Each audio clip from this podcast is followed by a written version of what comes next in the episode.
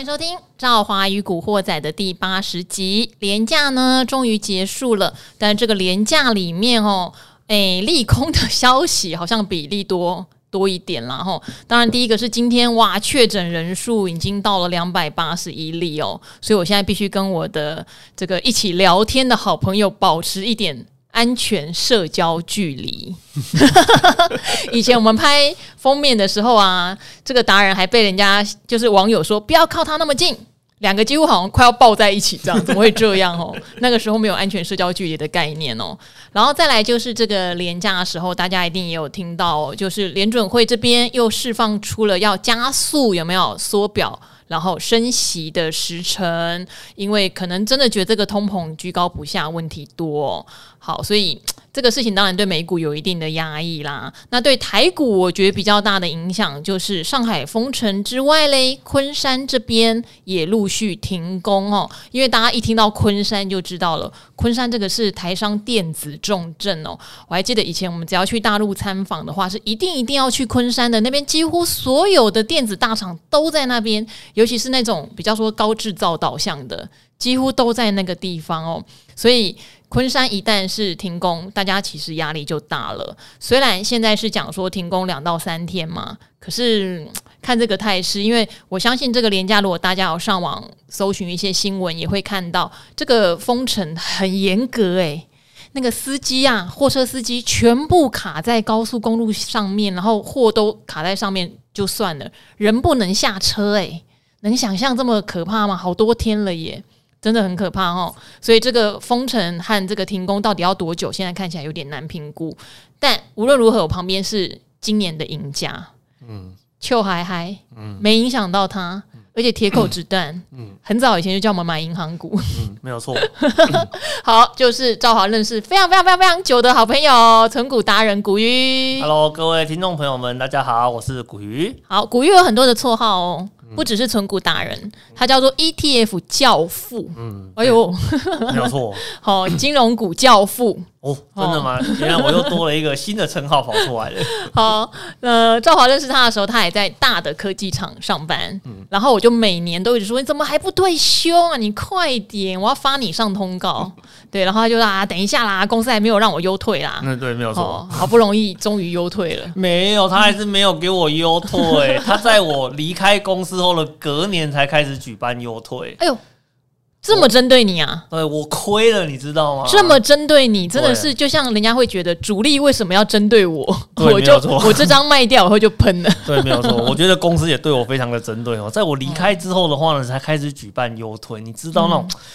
而且你等很多年，因为我每年都有问你。对，没有错，等很多年呢。其实呢，我原本啊，在离开之前呢，我还跟那个 HR 那边问了一下。今年有没有机会会有优退这件事情？嗯嗯、你知道他跟我讲什么吗？说什么？他跟我说了一句话。嗯嗯，其他人可能会有，但是呢，你肯定是不会有。为什么？我说有这么针对性吗？对啊，没有啦，因为你做人好失败哦。不是，因为他说呢，每个优退这件事情呢，它是有分单位的。嗯，刚好呢，我所处的那个单位这么多年来从来没有执行过优退。嗯，所以呢，他就讲说啊，哎呀，你现在的这个单位啊，我看资料好像都没有优退的记录，我觉得呢，你可能还是要死了这条心吧。哦，古鱼在研发的单位哦，对，没有错，哦、研发单位不能优退啊，这实在太奇怪了。其实很少啦，因为大部分优退这件事情呢、啊，比较常发生在工厂单位里面哦，因为工厂单位。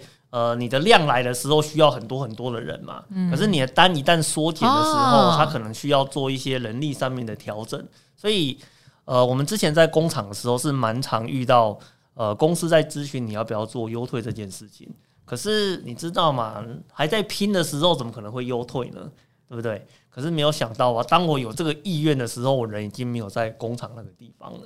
所以呢，就没有这样子的一个机会。好，这个事情透露了两个讯息哦，一个就是古鱼是在研发单位，所以它算是这个公司里面很重要的单位，不太会随便让人优退，这是其一。嗯、其二呢，就是可能是古鱼有出书啊，接受我的采访啊，嗯、公司就发现，哎呀，这个工程师明明自己股票就赚很多，谁要给他优退啊？哎呀，自己在外面对不对？就已经变成存股教父了啊！没有没有，这这一定是个误会。我觉得这个这是应该算是两回事啊，你不能够把它混在一起谈，那是我下班后的事情，不要混在一起。好，所以大家可能最近都。听到是古鱼很会讲金融股，可是不要忘记，古鱼是从科技大厂的研发灵魂单位，嗯、呃，离开没有得到优退哈，所以他对电子股也是非常了解哟。嗯、而且因为他一直常年都是研究财务报表，嗯、所以他对公司的体质是清楚的不得了哦。就是产业的前景跟公司的体质，它是加在一起的。是的，没有错。对，而且以前也误入歧途啦，有学一些技技术线性。不是赵华，你这样子讲就不对了。每个人。都有年少轻狂的时候，对不对？我们一开始进到股票市场，当然都先挑那个看起来简单易学的开始嘛。你说看技术线型，大家都讲的很简单啊，月线以上卖掉嘛，月线以下买进嘛，对不对？黄金交叉的时候，no no no no，、哦、对对是月线站上月线买进，跌破月线卖出。你讲反了，哎哎、糟糕了，你还是价值存股的心情好不好？这个。乱学，好，不要这个样子。好好，那介绍那么多呢？古鱼常跟赵华抱怨说我在压榨他，是好，所以我们在开始今天的主题之前，赵华也要回复某位呃听众，他有留言说：“哎、欸，你主持人话不要讲那么多，可不可以让来宾讲？”然后就给我三颗星啊！我跟你讲，这位听众，你可能是选错了你的投资标的啊。好，因为就像古鱼曾经也学过技术线型，后来发现存股才是他的爱。那、嗯、各位听众，这个节目叫做《赵华与古惑仔》，就是我与我的古惑仔们聊天的一个节目哦。我们会把我们平常听到的八卦啦、内幕啦、真心话拿来做聊天跟讨论，所以赵华的话会比较多一点点，会比在理财达人秀可能只当一个比较称职的主持人来说，这边像是跟朋友在聊天。所以如果你想选择的产品或投资商品是主持人都不要讲话哈，来宾在讲。话的那麻烦，可能这个商品就不适合你啊哦。你的投资属性不适合这样的商品。嗯、我们是聊天节目，而且是八卦，好乱扯淡。是的，没有错。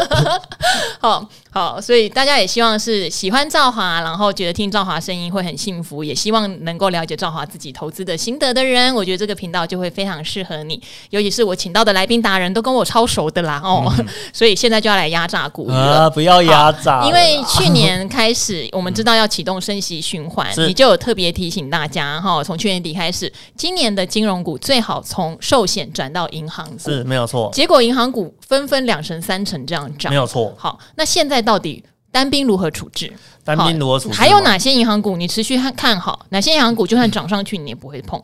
其实哦，我们应该这样讲哦，单兵如何处置这件事情，通常只存在于第一个，现在要不要做布局？嗯，哦，这第一个想法。第二个，去年呢，它是布局在寿险股，今年到底要不要寿险全部砍掉，转进银行股？哎呦，这么激进啊！对，好啊，就这么做吧。呃，其实有时候投资人在面临这些抉择的时候，非常的困难。你知道为什么吗？因为啊，大家在买股票都喜欢只压在一档的上面，嗯，啊，然后呢，他钱不够啊，哎，不是啊，钱不够也是慢慢累积啊。那有些人是舍不得做分散，嗯，因为他会觉得啊，哎，我这一档涨比较多啊，我就全部压在那里，速度才会快，嗯，因为其实这会跟我的投资的观念会有点不太一样，嗯，以我来讲啊，因为呢，我们的理念就是能够不要看盘就不要看盘，手机不要打开就不要打开。对，所以我们在做投资布局的时候，我的选择是这个样子的，嗯，就是呢，我有一笔钱，我就呢把它分散在各个不同的族群里面，我只要确定一件事情就好了。类股轮动的过程里面呢、啊，里面都有我，都有我的持股在当中受惠，这样子就可以了。好，这是我们在投资的过程中，我的理念是这个样子。因为你在，比如说。A 题材在涨的时候，哎、欸，我手上也有啊。哎，B 题材在涨的时候，哎、欸，我手上也有啊。C 题材在涨，我手上也有。你的心情就会觉得很愉快。这样子的话，你就能够做到一个啊长期的持有嘛，对不对？嗯、那像回到我们刚刚那个话题里面来好了，投资朋友如果钱不够，又想要做布局，又在考虑要不要转进，对。来啦，我跟你讲啦，啊，零零五五买一买就好了嘛，对不对？这也知道啊，因为它里面有寿险，也有银行，都有啊，嗯、甚至票券的可能也有。对，没有错啊。可是你就讲今年就是银行股的天下，我干嘛不重压银行股？呃、欸，然后当然重点来了，很多人都马后知后觉。你说听一开始听股鱼讲银行股啊，不会飙啦，下次再买也可以。嗯、哎呀，怎么已经涨五趴了？哎呀，等于殖利率都涨完了嘛？嗯、哎呀，又涨十趴了。嗯、哼那那全年的获利都涨完了。哎呀，又涨二十趴了。对，没有错。然后没追上，看没跟上。我在去年底到现在这段时间呢、啊，如果听众朋友注意听我在节目里面讲，他一定会。了解到一件事情，我这个人啊始终如一啊，嗯，好不好？我从去年年底就开始讲银行股，今年会有大。好吧，那现在哈四月过完年假了，嗯、我能不能买银行股？可以，真的假的？真的可以啊！你知道为什么吗？嗯，今年银行股的题材就很简单，升息，跟着 FED 的升息走。嗯，那我只问你一句话，好，升息结束了吗？还没。那就跑了啊，升息还没有结束，你怎么预期它的股价到此为止呢？那就利多会先出尽啊？不会啦，你连升息升到哪个地方都不知道。嗯，哦，你等它升息确定停下来了再说嘛。嗯，所以我觉得啊，我们做人哦不悲观。可是你要先了解一件事情，什么事？因为我这个人看股市永远都是乐观的。哦，对啊，两万点嘛。哎，对对对，我这个人是看两万点的哈，对不对？你之前一万点的时候问我，我跟你说看一万两千点嘛，对不对？哦，那现在现在曾经有一度到一万七、一万八了嘛，所以我现在站到不是都已经要升息缩表了，股市本来就不是多头的趋势啦，还两万点嘞。哎，很难讲哦，对不对？也许出现什么状况，一瞬间反转，哦，今年就借两万。好好好，我干脆问务实一点的，好，好，因为我们银行股，包括说银行比重高的金控，我相信你都觉得没问题嘛。玉山金，对不对？第一金，对，没有问题。兆丰金，对，这些都没有问题。哎，永丰金算吗？永丰金哦，呃，其实也其实也算了，不过它最近那个票券的业务增加的速度蛮快。票券可以吗？票券。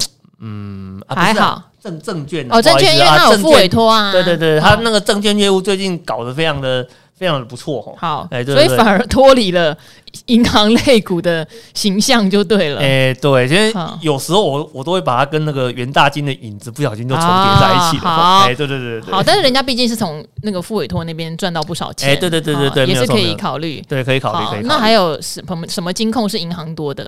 什么金控是银行多的？像中信金是一半一半。哎、欸，对，它是算是那个一半一半的的那那个部分哈。那其他的话，像是而且、欸、其他大部分都比较接近是纯银行的哦。好，比如说像是合库金啊。哦，那合库金的话，也可以，它现在也可以，它也可以，尤尤其是合库金的部分的话，它主要是在做房贷业务的这一块嘛，哦、房贷嘛，人家听到房贷两个字，你懂我懂，大家都懂。对呀、啊，已经有好几个就达人说，他们今年的房贷压力真的有变重，对因为房贷不是我们一般人可以想象的。对对对、嗯，一年要交几十万的房贷。可是你看哦，我在缴这个房贷的时候，我升息，我要多收你利息，你能不能抵抗？嗯，你不能抵抗啊，因为你当初跟银行签的就是一个浮动利率的约嘛，所以升息它就莫名其妙钱就进来了。所以你说那个合库金可不可以买啊？当然可以买啊，对不对？好啊，那纯银行股里面，好有一档叫金城银，嗯，它反而在最近没有什么表现。金城银的部分哦，这个可能要稍微解释一下。嗯，哦，虽然它是银行股没有错，可是呢。它主要的那个交易的对象啊，嗯、大部分就是公司的迄金为主。嗯，哦，那迄金在目前升息的这一块，哈，那不是也可以涨人家利息吗？嗯，跟公司的这个合约啊，会比较复杂一点。哦，跟你一般的消费性贷款呢、啊，直接马上一翻两瞪眼，那个不太一样。哦，对不对？然后迄金的部分，它有一些什么合约的。呃，保障啊，或者一些合约的一些特殊的条款啊，嗯、或者是说遇到特定的现象，利率一定要维持不变啊，干嘛的？其实那要看它里面的一个规定。嗯，但是就我们目前掌握到的讯息上面来看，这一波升息的过程，看起来金城银的获利啊，好像没有明显的一个增加。嗯，哦，所以可能你要对金城银的这一块啊，稍微要有一点点保留啦。好、嗯、啊，金城银其实之前阿格力有提醒说，它有一块自营部位弄得蛮大的、嗯，那今年股票不好操作，对，可能这一块有到影响到它的获利。对对，对。好，那两个地区性的银行，一个高雄银，一个台中银呢？啊，那个没有问题啦。哎、我跟你讲，你知道这两个地方是什么吗？是什么？这两个地方呢，就是。房地产的热区啊！哦，你你你知道吗？在去年啊，那去年到目前为止啊，那个房地产不是都会做一些统计资料吗？北中南到底哪一个地区房地产处于火热的状态？嗯，就高雄跟台中啊，对不对？那你高雄跟台中两个在地的那个银行的话，在里面放款放到下下叫啊，哦，是不是？所以它的获利的表现呢，我觉得。你不能够看淡它了哈，尤其像那个台中银，其实我们从以前到现在 一直都把它认为说那个台中银的话是小型银行的一个 非常值得参考的一个对象，嗯，对不对？那再加上今年又对那个呃银行的一个表现算是比较有利的，所以像这种小型银行的部分的话，哈。其实它可能在获利的爆发力上面，呃，可能可以期待一下哦。好，小型银行的爆发力可以期待，但是有两家，嗯，你可能就没有那么有兴趣了。嗯、一个叫台企银，嗯哼，一个叫做王道银行。欸、对对对对，这两家也都涨很多啊。然后台企银，我必须帮古鱼讲一下，其实，在我们一开始录他的网络教学单元叫“存股 debug” 的时候，当时他还是看好台企银的，但当时完全没有疫情。嗯哼，后来因为疫情的关系，台企银。是负责要做企业纾困的，嗯，所以他必须有很多那种非常低利。赚不到钱的贷款，甚至烂账，对，导致台庆银在疫情的两年间，其实它的获利体质是不好的。对，但因为很多人那时候看了我们那个存股 debug，都会一直说啊，股鱼不是有推台庆银？其实后来我们在节目都有陆续提醒大家，嗯、台庆银因为业务形态的改变，后来还包括经营阶层的离职，嗯，哦，都对这家公司整体有点伤害到。是没有错。But but，嗯、今年台庆银也涨很多，是不是已经离开那一个阴霾了？离开阴霾嘛？嗯。其实我觉得哦，其实我的感觉是这个样子。我觉得那个比较像是落后补涨吧，是不是？你知道为什么吗？因为啊，人家今年搞不好不用纾困了。没有，可是之前前几年其他银行都赚到乒乒交的时候，没有啊，就这一家赚的很差啊。嗯。然后股价呢独自垂泪呀。嗯。对不对？那人家都涨，你在跌；人家在涨的时候，你也跟着涨一点点。也还好嘛，就理所当然而已啊，嗯，是不是？不过我们还是会提醒听众朋友啦，就是投资公司哦，还是要去注意体质，还有呢，要注意经营者，这两件事情非常的重要哦。如果今天体质呢不太好，然后呢，经营者的部分的话，你可能不一定认同，我就会建议你千万不要因为他有什么利多，或是你觉得买了可能会赚钱，你就去买这间公司。我觉得这样子对于。呃，长期存股的这件事情来讲，它是一个非常负面的一个因子啦。嗯，好，因为股鱼是看基本面财报的，所以他对这方面的要求就比较高，而且银行股很多嘛，嗯、哦，何必单练一只没涨的，现在补涨的，对不对？有点是这个味道啦。就找其他也就好了嘛，也不怕得罪台企银的股民。只是那时候很感慨，就是后来中间我们不停的跟大家去告诉大家台企银发生什么事，可是很奇妙，很多人都只有看一次。嗯、就是说，三年前你有推过台企银，对，然后你就永远记得，就永远说，因为股鱼推了台企银如何如何啊，中间真的都有提醒大家，所以投资有时候是个连续剧，哈，要有持续的 follow、嗯。那王道银行嘞，王道银行也涨很多哎、欸哦，有很低价。这个王道银行，我自始至终没有对它感兴趣过。为什么？嗯，因为我们看一间公司都是先从它的数字资料开始看嘛，嗯，对不对？那王道银行这间公司的话，跟其他的一样是中小型银行去比，它的体质明显偏弱啊，也是体质的问题。对，它明显偏弱，所以、嗯、呃，明显偏弱的一个情况之下，那我就不会去选择这间公司了、嗯。哦，那不管它呃目前的股价是涨还是。啊，涨还是跌嘛？而且你看啊，体质强的也是在涨啊。哦，那你在买的安心？那你买的过程中买到体质强的，然后它它也是跟着这一波一直在涨的话，那感觉不是比较好嘛？嗯，对不对？没有一定要去挑那个呃体质不好的公司哦，因为有时候投资朋友他，我我觉得有有件事情我们一定要跟投资朋友做一个沟通哦，就是低价一定有低价的原因。嗯，哦，那不要不要说你每次在做投资的时候。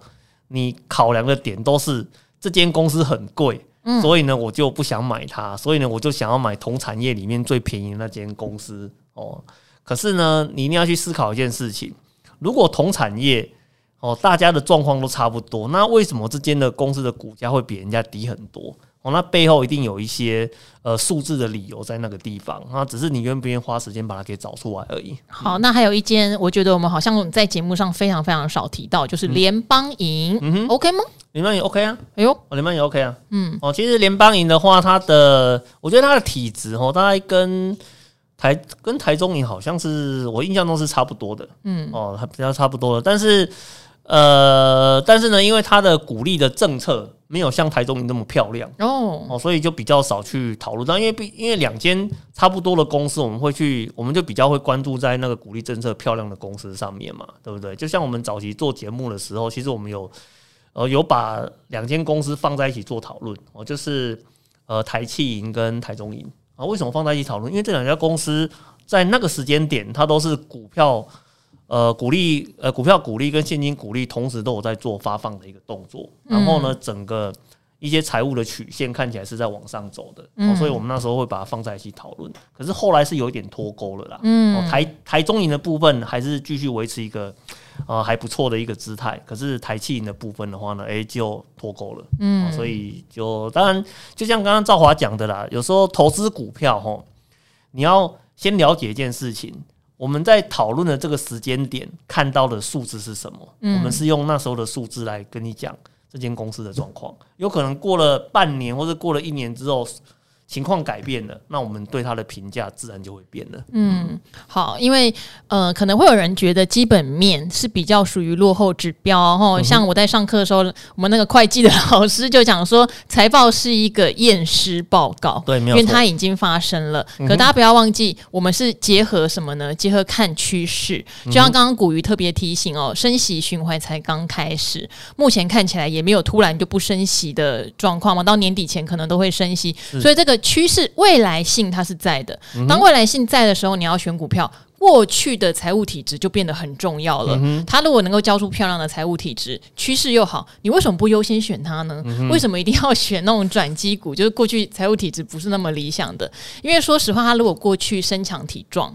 当趋势好的时候，他也可以赚到最多钱。对，没有错。对，然后他如果过去体质就虚弱，现在也许是每个人都天降甘霖，雨露均沾，他也沾到，嗯、可是他就是不会比那些强壮人赚的多啊。是，没有错。对，所以我觉得大家可以去思考古鱼讲的这个逻辑，然后也当做存股的参考哦。存股要存的就是绩优股，绩优股跌下来就是存股的。好机会哈，因为我发现最近很多人来聊存股会很紧张，就是可能存不到几个月被套牢了，然后就会觉得我存不下去了，我损失惨重了。哦，其实这个时候都是股鱼觉得相对更好的进场时间点，因为存股不是几个月的事情。是没有错。好，那今天股鱼在，我们也来回答一些哈跟这种存股有关的问题喽哈。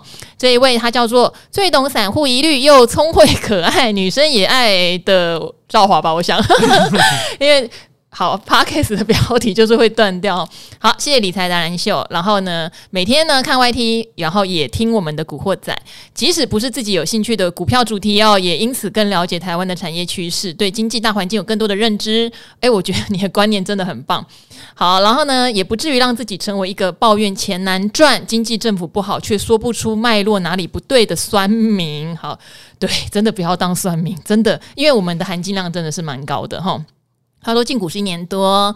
呃，本来都听不太懂老师的教学，到现在已经可以自己翻财经网站找资料，看现行、看消息面、筹码面来判断练习哦，要不要进场？虽然也有做错的时候，例如元泰卖飞了，好，但是也有短进短出啦哈。润泰、新奇邦、泰山三幅画都用零股来买进哦，赚了一点零用钱。但现在呢，开始进阶喽。为什么说进阶？你想要存金融股，然后还有其他的高值利率股，你现在在存兆丰金，刚刚有点名哦，今年升息对兆丰。金也是有利的，觉得光宝科和崇越，不管是基本面、未来展望、历年的殖利率都不错哈，嗯、所以现在来请教一下古鱼喽，他们适不适合做三到五年甚至更久，即使大盘跌了哈都不怕，都能捡便宜的存股标的？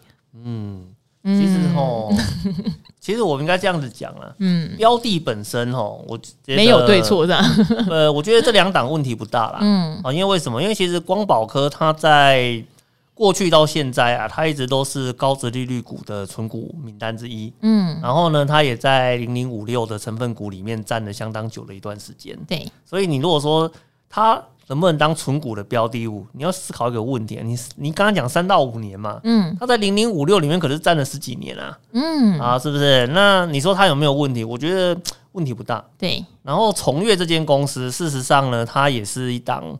呃，高值利率，然后最近这几年体质蛮强健的一档哦。老板有来上我们节目哦，达人秀有专访，对，当时一百四吧，后来涨到一百七。对，所以你说他要去做存股的话，有没有问题？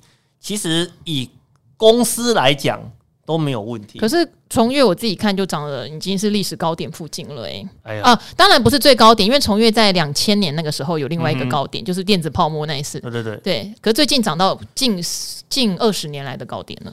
其实你，我觉得赵华刚刚讲到的是另外一个问题哦，嗯、就是我们先分成两个阶段来看哦。第一个阶段的话，就是说这个公司是不是一个可以存的公司？哎，我跟你讲答案，可以。嗯，哦，公司本身可以存，但是呢，第二个阶段是什么？价格。嗯，就是你进场的价格的话呢，哦，是不是一个比较相对合理的一个价格？嗯，很多人在做存股的这个过程里面呢、啊，通常会有一个很有趣的现象，嗯，就是呢。找到标的的当下，口袋里有钱，那个钱会痒哦，身上会长蚂蚁，嗯，晚上会睡不着觉，嗯，隔天开盘的话，发现呢，前天没有下单，隔天居然涨的时候，内心充满了懊恼，嗯，然后就会冲动下单，就会追高，就就会很容易就去追高的一个动作，嗯，哦，那所以常常有时候存股这件事情呢，它最容易失败的地方就在这边，嗯，一旦呢你不小心去追高了。你的内心呢，就会一直有一种悔恨的感觉，然后就会一直觉得我存不下去，我损失了，对，你损失了。尤其我们常常在讲说啦，就是账面有一点获利的时候，你存股的动力可以比较久一点。嗯，可是呢，你如果去做存股的，一开始就遇到亏损的话，哦，那你存股的那个想法一瞬间就崩塌了，很容易没信心，很容易就没有信心了。所以其实我们以前在做投资的时候啊，我们大部分都这样子做的。一旦呢，我们在这个时间点觉得它的价格合理，就去做进场的动作。第一时间呢，就会设一个停损价位。哦，你存股会停损？对，我们会做会做一个停损价位，尤其是刚开始布局的时候。哦哦，刚开始我第一次听到你讲你存股会停损，欸，会会会会会。嗯，刚开始布局的时候，你一定会设停损价位，你知道为什么吗？为什么？因为一开始买很容易买错啊。那有什么关系？嗯？不是不是，我就就像我长期存基金好了，嗯、我可能第一笔扣在高点，我后面扣在低点就好了。可是你股票，我我才会知道什么是高点啊！不是啊，赵黄，你要帮我思考一件事情。嗯，以前没有零股啊，嗯，以前都是一张一张在买，啊，哦，所以以前那个金额比较大。对，以前那个金额是比较大的，啊、所以我们以前在做股票投资的时候啊，虽然。我们在做进场布局，会去估算一个价位，嗯，可是这个价位是不是一定就是所谓的低点？我那个不一定哦，嗯，有可能这个低点后面的话呢，还会有三十趴、四十趴的跌幅，这个我都有遇过，嗯，哦，那通常这个时候都是因为呢，有一些公司的消息还没有完全被揭露，嗯，所以你不知道嘛，哦，所以你你一旦发现说我在买进之后，就马上在很短的时间，可能不到。哦，两个礼拜又跌了十个 percent，那赶快就代表可能趋势的部分，哦、或是说有一些东西是你不了解的，哦，你就要赶快去。那你设定的趴数是多少呢？呃，其实我们那时候就设十趴，也非常的单纯，哦、非常的单纯。好，就是你可能买进之后啊，如果它在两个礼拜内立刻就跌了十趴，那我就觉得可能我这个价格的估算上面，或是、呃、那如果我买进一年才跌十趴呢？啊，那基本上。就不会做任何事情哦。短线上，对不对？对对对对。哦，可能一两个礼拜，甚至一个月跌了十趴。对对对。股鱼会先做一个停损，因为他觉得可能有没看懂的东西。对，没有错。啊，可是你如果是存了一年之后累计才十趴，那我觉得这个还好。嗯。因为这个原本公司的股价起起伏伏，这是很正常的。嗯。那特别是呃，我的经验是这样子啊。我如果说这档是以存股为标的物做买进啊。然后呢，买在一个我们所谓的合理、相对比较中低档的位置，通常啊，股价在这个时间点很容易都是一段很长时间的盘整。嗯，哦，那长时间的盘整可能正负十趴里面那些都是非常常见的一个现象了。哦，所以停损这件事情是发生于说买进之后有没有在一个短时间内立刻就去。有一个比较大的一个价格的震荡。好，那当然，因为股鱼存的也是个股的关系，嗯、所以个股比较会有自己发生了什么状况我没搞懂的。对对，对。但是像兆华存基金，我就比较不会这样子。嗯、啊，对对对对，对。就是如果像我一直有告诉大家，我在存那个摩根美国科技啊，嗯、然后我还记得我第一笔进场的时候净值，我好像记得是七十八还是八十一，对不起，有点忘记。但后来它最低有掉到七十一，其实七十一我很幸运，那天我有扣到。嗯哼。结果后来我就变成从负十趴。瞬间变成正十趴，好、嗯，因为它是一篮子嘛，一篮子股票就比较不害怕。对，对，所以像我们刚才一开头虽然有讲很多的银行股，但如果你真的担心，你就买零零五五就对了，对，你就买金融股的 ETF，它也是一个不错综合风险的方式。哎，对对对对对，因为如果是 ETF 的话，就不需要做什么停损了啦，嗯、你只要确定这个产品本身。是不是符合你的需求，就一直做扣款的动作，其实就可以了。好，那为什么说长期跌十趴没关系？因为你在累积你的股数啊。对，它十趴是在很长期的十趴期，就是一个正常的波动。你在这个时间就是累积你的股数，而不是说觉得它发生了短期你看不懂的问题，没这没就不是这个问题了。然后长短期的原因在这里。好，我们又很认真的回答了。那这样后面会来不及回答，我们可能得加速哈。对，好，这边呢有一个个股的问题啦。嗯，哦，它叫做等与不等哈。然后呢，它叫做应该叫做 Language 吧，哈。好，亲爱的赵华跟老师们好，然后感谢小哥哈有讲解智源跟预创。那目前是看好 MCU 缺货，加上易发半导体的涨价，决定购入。只是 MCU 其实哇，很多公司哦，台湾的 MCU 公司挂牌的可能有二十家。嗯，好，新塘已经涨过多，然后呢，盛群 EPS 不是比新塘高吗？又相对便宜，嗯、所以我就购入了盛群，均价是一二三。哎，可是新塘一直涨哎，吼，差异变得越来越大了。也许我可以说是投信的加持，但是我很疑惑的是，盛群的法说哈，对于未来相对新塘保守很多，甚至盛群还说会适量的吃下上下游代工。哦，吃下上上游代工的涨价，就等于他不涨，他不转嫁给客户了。嗯、其实他功课做的很足哦，他有去看新唐的圣权的法说哦，哈、嗯，他不会再跟进涨价，这点跟新唐的说法有很大的出入哦。是不是因为这个原因导致法人的喜好差异呢？都是 MCU 结构确实不一样的吗？嗯、哦，谢谢解惑。其实你在自问自答间。你回答了你自己的问题，是没有错，厉害哦。嗯哼，哼，哦，所以我常常说，大家问问题，把原因写出来，有时候你就自己告诉自己了。对，没有错，因为有时候在回答写问题的过程里面呢、啊，嗯、其实你也是在整理自己的思绪啦。对呀、啊，哦，那你写的越清楚，事实上你的答案呢，就在你写的那个当下，自己就跑出来了。嗯，哦，那当然我们这边哦，帮那个这位听众做一点小小的解惑啦。嗯，其实。新唐跟盛群啊，一样都是 NCU，对，都叫做微控制器。呃，微控制器，哦、那可是呢，做的东西是完全不一样的。其实这个东西就很简单嘛，就跟 IC 设计，IC 设计它是一个族群，对。可是这个这么多 IC 设计公司，每家公司攻的领域完全都不一样。对。那 MCU 也是啊，MCU 它就是一个族群嘛。我们就很广泛哦，几乎所有的什么家电、玩具。甚至面板、电视什么，就是几乎所有的地方都有 MCU 这个东西。呃，对对对，因为它就是 MCU 的话，它就是一个类似像小的主机板跟 CPU 整个结合在一起的一个小型的微控制器嘛。所以基本上你只要通电，需要它能够有一些显示啊、反应的地方，都会需要 MCU。嗯，可是呢，MCU 这个东西啊，你要去思考一个问题，就是它有 bit 的一个差异性。哎呦，它有八 bit、十六 bit 跟三十二 bit。啊，什么东西比较厉害？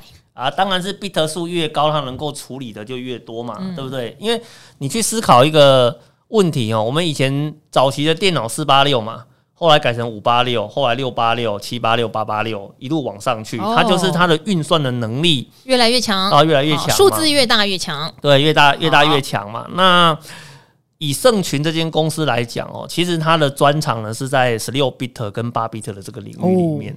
而呢，新唐呢，它是做三十二 bit 的，哟，就是它比较高阶一点儿，对，它是做比较高阶的那一块。嗯，那通常是这个样子啦，越高阶的一个产品啊，它的一个未来性是会比较高的。好，本益比会被给的比较高，对，所以它也会有一点点本梦比的一个感觉是会跑出来的。哦，那尤其呢。法人的资金在追逐的过程里面呢、啊，都会偏好有成长性、有梦想的公司。嗯，所以你说新唐这间公司，它其实早期一开始在做三十二 bit 的时候，其实没有太多人看好它能够站稳在这个市场的脚步。嗯，可是随着最近这几年呢、啊，哎、欸，人家开始慢慢的发现到，哎、欸，它好像开始站稳了哦，而且呢，也从原本赔钱的一间公司开始有一些获利的进展进来，而且。赚钱的速度越来越快，所以那在这种情况之下，有成长有梦，而且又是攻占在高阶市场的这一块哦，那当然它的股价哦就会有比较多的一个期待性嘛。嗯，那再来就是他确实也观察到新唐对于涨价是比较积极，感觉上还是会对客户涨价，加上它有一个 六寸厂嘛。对，因为高阶产品比较容易涨价嘛，而且它的竞争对手比较少。嗯，那像盛群，它在八 bit 跟十六 bit 啊，我跟你讲。台湾有竞争对手，大陆也有一头拉苦的竞争对手在等着他，所以他你才会发现说，一样是遇到 NCU 缺货，但是呢，它能够转嫁的一个能力看起来就是被压抑下来的。嗯，哦，那既然它没有办法去转嫁它的成本，那就代表什么？它的获利会衰退，它的毛利率会被压缩，对，毛利率会压缩，那获利就有可能会因此跟着衰退。那你那天就很简单嘛。新塘看起来是一家获利在上升的公司，那盛群的话呢？法说会结束，感觉上它要么持平，要么会衰退。请问哪间的股价会有发展性？嗯，其实答案很快就会呼之欲出嘛，对不对？好，那当然你也提到，问到为什么投信加持哦？当然啦，因为投信呃，我记得之前几集节目都有跟听众朋友分享，投信买跟不买就很简单。第一个问不问得到？嗯，有些公司为什么都不都不买？好，例如为什么买康普不买美琪玛？很常分享这个事情。美琪玛问不到，这个我听过很多投信跟我讲，美琪玛问不到，嗯、然后所以康普问得到，这第一个。然后第二个，公司到底要不要释出利多？嗯、就是到底对前景乐不乐观？哈，就像台办跟强茂好了，为什么今年投信比较爱台办？因为强茂。对投信来讲，呃的一些讲法，据说我听投信回报给我，就是他们今年比较保守，嗯、今年比较保守，所以就是两件事，一个就是。愿不愿意让投信扣公司，然后愿不愿意讲乐观？那很明显，新塘一定就是相对比较乐观的。嗯、哼啊，盛群都在法说公开讲的那么保守了，是，所以我想投信去加持新塘绝对是有原因。不过这边赵华也要提醒哦，就 MCU 下半年会不会反转？其实我是看比较保守的。嗯、就之前我们有十二楼的同事也有问赵华新塘嘛，也是来我的 Podcast 问，嗯、当时他是问好像套在一三九还是一四零，那时候请他再等等，觉得还有就是涨回来的。空间这样，嗯、哼哼，可是现在到了一百八，或是说前一阵子其实有到两百、嗯，我个人就会觉得本一比有点高，嗯、要非常非常小心。今年这个升息环境下，对高本一比电子股会有措手不及的哦，对，回档。就是我个人现在对它是真的相对比较保守啊，是没有错，对，就是要小心啦，嗯、不要在这个时候贸然的追啦。对，其实，在升息年哦，那种高本一比的科技类股啊，它回档的。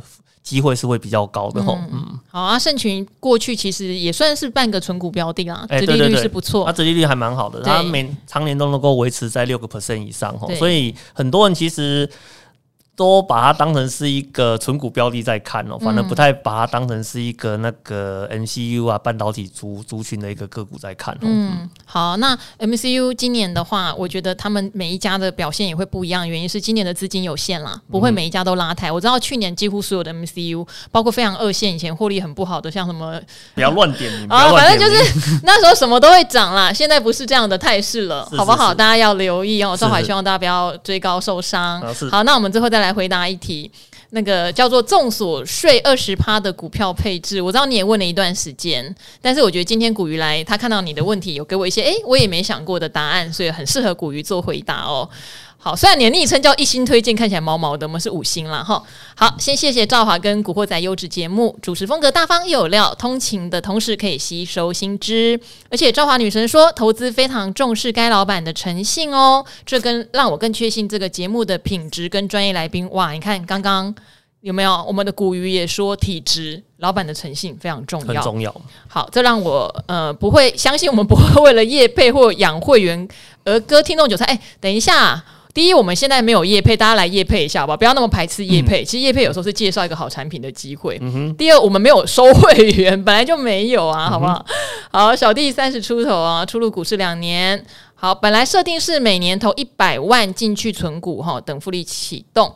那标的的话，就是像金融食品，就是有呃现金股利的。存到一半的时候，会发现一件事啦。我相信可能有些人存久了，也会觉得股利啦会。被扣所谓的重所税，所以报酬率会被侵蚀。所以这边的话，你就希望能够去存一些 ETF。后来我才了解为什么存这些，因为这些好像在税率上面比较不容易被扣到。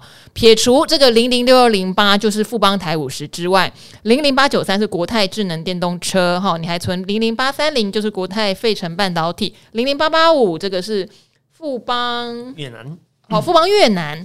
不知道我的股票配置有没有更好的建议呢？五十趴是零股息，五十趴是 ETF 加科技类股。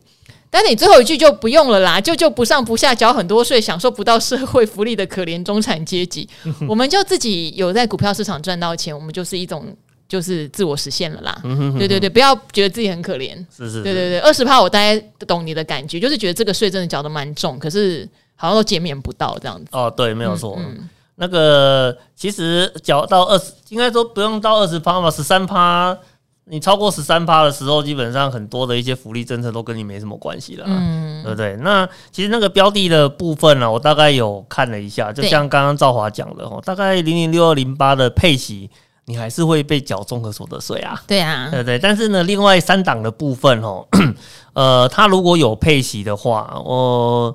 应该是都不会被扣到税啦，因为其实，在我们的那个税法里面有规定哦，你如果是海外所得，大概在六百七十万的范围里面哦，是不需要去缴纳到任何税金的。诶，所以我们买另外三档是海外所得吗？诶，那个零零八九三那个国泰电动车啊，它就是买美国的特。